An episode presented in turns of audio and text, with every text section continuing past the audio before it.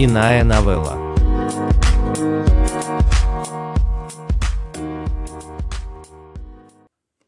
Сила тяжести. Эдгар Керрит. Через три дня после переезда в новую квартиру женщина, которая жила над ними на восьмом этаже, выбросилась из окна. Роме как раз возвращалась из кафе с двумя латте, когда соседка ударилась о тротуар. Роме уронила стаканчики, пролив кофе на себя, и уставилась на мокрые черные пятна на своем спортивном костюме, не переводя взгляда, лишь бы только не видеть труп. Она слышала рой голосов и образующуюся вокруг нее суету. Через несколько секунд собралась толпа, и вспотевший парень, убиравший вестибюль, вызвал скорую помощь.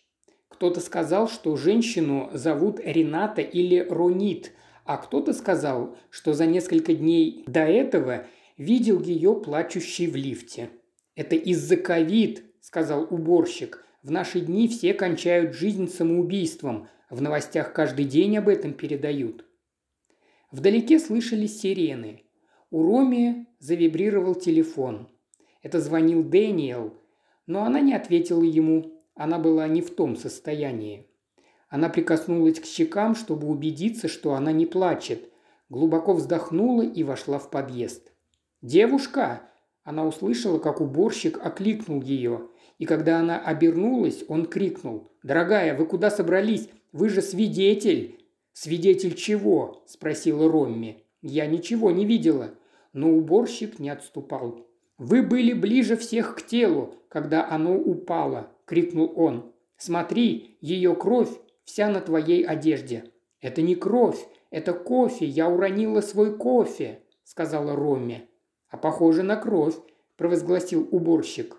«Полиция должна взглянуть на это». Роми на мгновение застыла, но когда ее телефон снова завибрировал, она пошла дальше. «Девушка!» – уборщик снова крикнул ей вслед, но затем другой мужской голос сказал ему «Бедная девочка, оставь ее в покое». Дэниел раздраженно открыл дверь. «Почему ты не отвечаешь на мои звонки?» – спросил он, но прежде чем она смогла объяснить, он увидел пятна на ее костюме и сказал, что происходит, ты в порядке?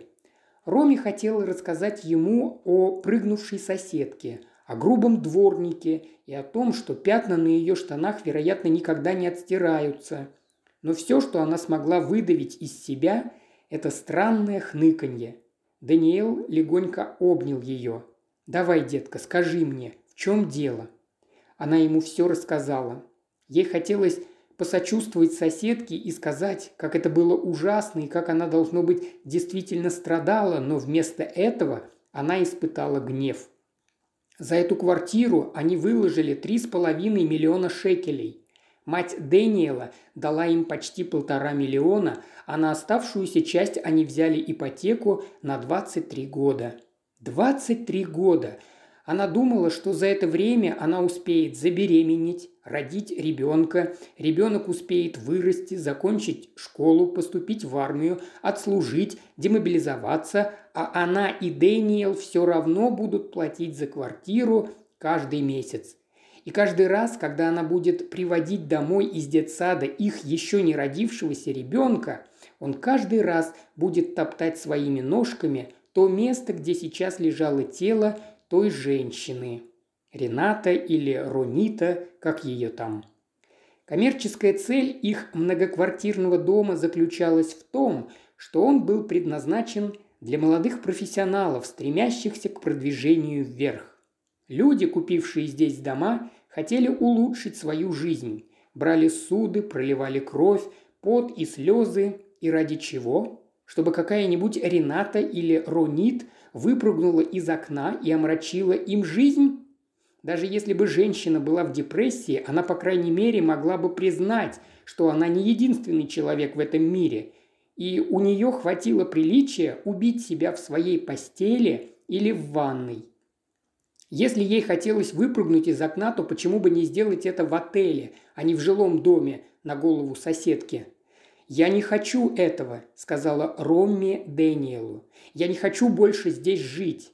Я не могу жить в доме, где люди прыгают с окон. «Успокойся, детка», – сказал Дэниел, слегка поглаживая ее по спине. «Дом не виноват, что эта женщина прыгнула с окна. Она бедняжка, но это не имеет к нам никакого отношения. Она не бедняжка», – возмущалась Роми. «Я бедняжка. Я, ты и твоя мама. Понимаешь, мы в кредитах, и твоя мать в кредитах, а какая-то соседка, имя которой мы даже не знаем, отравляет нам жизнь в этом доме тем, что кончает жизнь самоубийством, прыгая с окна чуть ли не мне на голову. Имя женщины оказалось Сарит, и на следующий день Дэниел настоял на том, чтобы они пошли на похороны. Он сказал, что они нуждаются в терапии, и что, по его мнению, это должны быть либо похороны, либо поход к супружескому психологу. У Роми не было никакого желания идти на похороны, но терапия звучала еще хуже, как помесь борьбы в грязи и бракоразводного процесса. Дэниел вызвал такси до кладбища Вазе, и все время пути они почти не разговаривали. Когда они приехали, он настоял на том, чтобы купить цветы у какого-то религиозного парня, который продавал полузавядшие букеты в черных ведрах. Там было еще около десяти человек, и единственный, кого она узнала, был уборщик из вестибюля, который поспешил к ней и сказал, что совершенно неприемлемо, что она ушла до того, как вчера приехала полиция. Вместо того, чтобы стоять рядом с ней и говорить уборщику, чтобы он оставил ее в покое, Дэниел кивнул и сказал «Ты прав, ты прав». И уборщик ушел, и через минуту вернулся с пожилой парой, у которой были опухшие глаза. «Понимаете?» – сказал он, указывая на Роме. «Это соседка, о которой я вам говорил. Она видела, как упала ваша дочь. Пожилой мужчина кивнул и протянул руку. И хотя Роми и Дэниел очень строго относились к социальному дистанцированию во время коронавируса, они оба пожали ему руку. «Я Исаак», – сказал он, – «а это Шушанна». Через мгновение, возможно, потому что никто больше ничего не сказал, он добавил «Мы родители Сарит».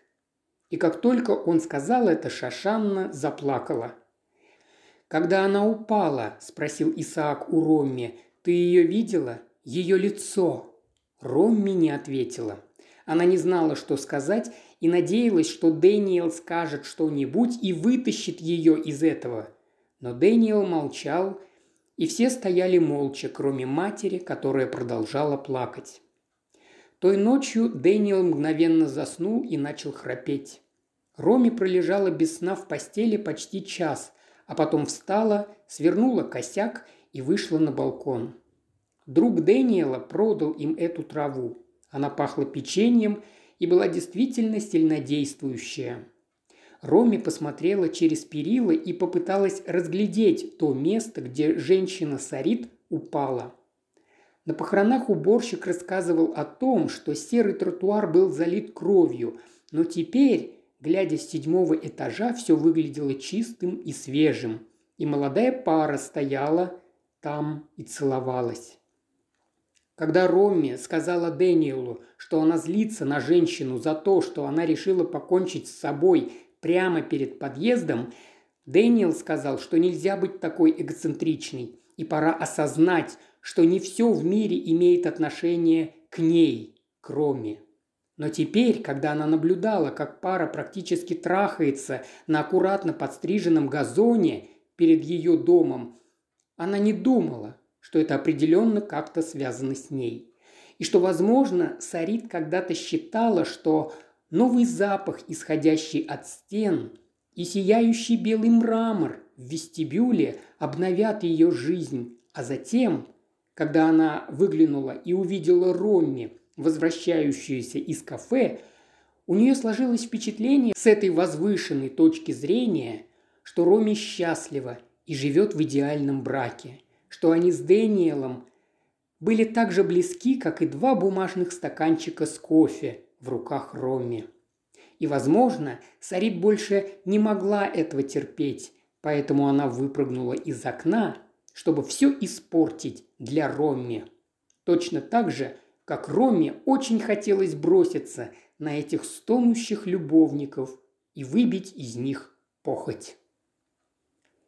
Из журнала «Нью-Йоркер» от 2 сентября 2021 года.